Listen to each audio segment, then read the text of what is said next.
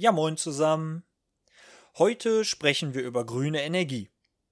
Dabei fallen mir aktuell vor allem Erdgas und Atomenergie ein. Ja, was denn? Das war nicht meine Idee, sondern die eines Gremiums, welches vom menschgewordenen Dilettantismus Ursula von der Leyen geführt wird.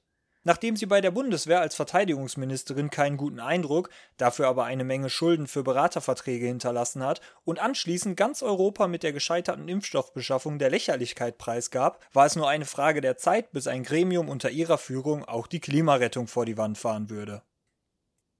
Das angesprochene Gremium, die EU-Kommission, hat sich auf das grüne Label für Erdgas und Atomenergie im Rahmen der sogenannten Taxonomie geeinigt und möchte den Vorschlag ins EU-Parlament einbringen und damit den Weg für Subventionen für diese Energien freimachen. Jetzt hören Sie auf zu meckern. Ja, beim Erdgas wird enorm viel CO2 freigesetzt und ja, für die Endlagerung atomaren Mülls gibt's immer noch keine Lösung. Aber darum geht es jetzt auch gar nicht.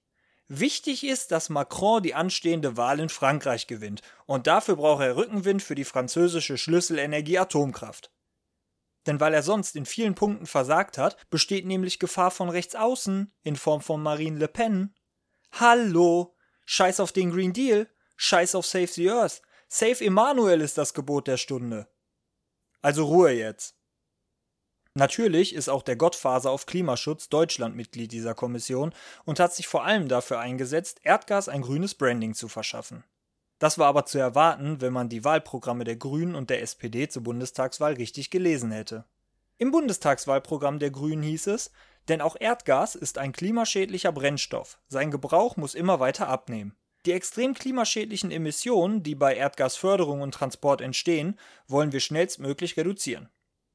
Und bei der SPD? Klima- und umweltschädliche Subventionen werden wir abbauen.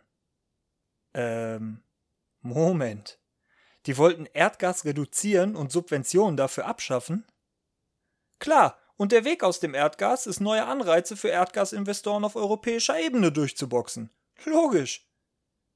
Aber ist sowieso egal. Die Wahl ist durch. Und da sind wir auch schon beim zweiten Punkt, um den es geht.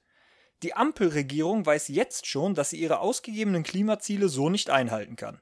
Die sichere Energieversorgung nur aus Erneuerbaren kann noch nicht dargestellt werden und die Entwicklung der Technik für saubere Energie ist noch nicht so weit, wie man sich das erhofft hatte. Außerdem nerven die Bürger. Wegen den ewigen Einwänden dieser Flachzangen dauern Genehmigungsverfahren länger und das bremst den Ausbau. Um eine Blamage abzuwenden und dem Wahlvolk einen Erfolg vorzugaukeln, braucht man also das oft genannte Greenwashing. Machterhalt ist alles. Eieiei, das sieht aber gar nicht gut aus, Annalena und Robert. Die grüne Jugend greift schon zu den Waffen. Ähm, Farbbeuteln. Nehmt zum nächsten Parteitag am besten Maleranzüge oder Regencapes mit. Farbe lässt sich so schlecht rauswaschen. Am Ende ist es gut, dass es den Sündenbock Europa gibt. So kann man immer sagen, naja, es war ja eine europäische Entscheidung. Deutschland alleine hat das ja nicht entschieden. Also kann es ja auch gar nicht alleine entscheiden. Irgendwie wird man die Schuld schon den Polen, Italienern oder Ungarn aufs Auge drücken können.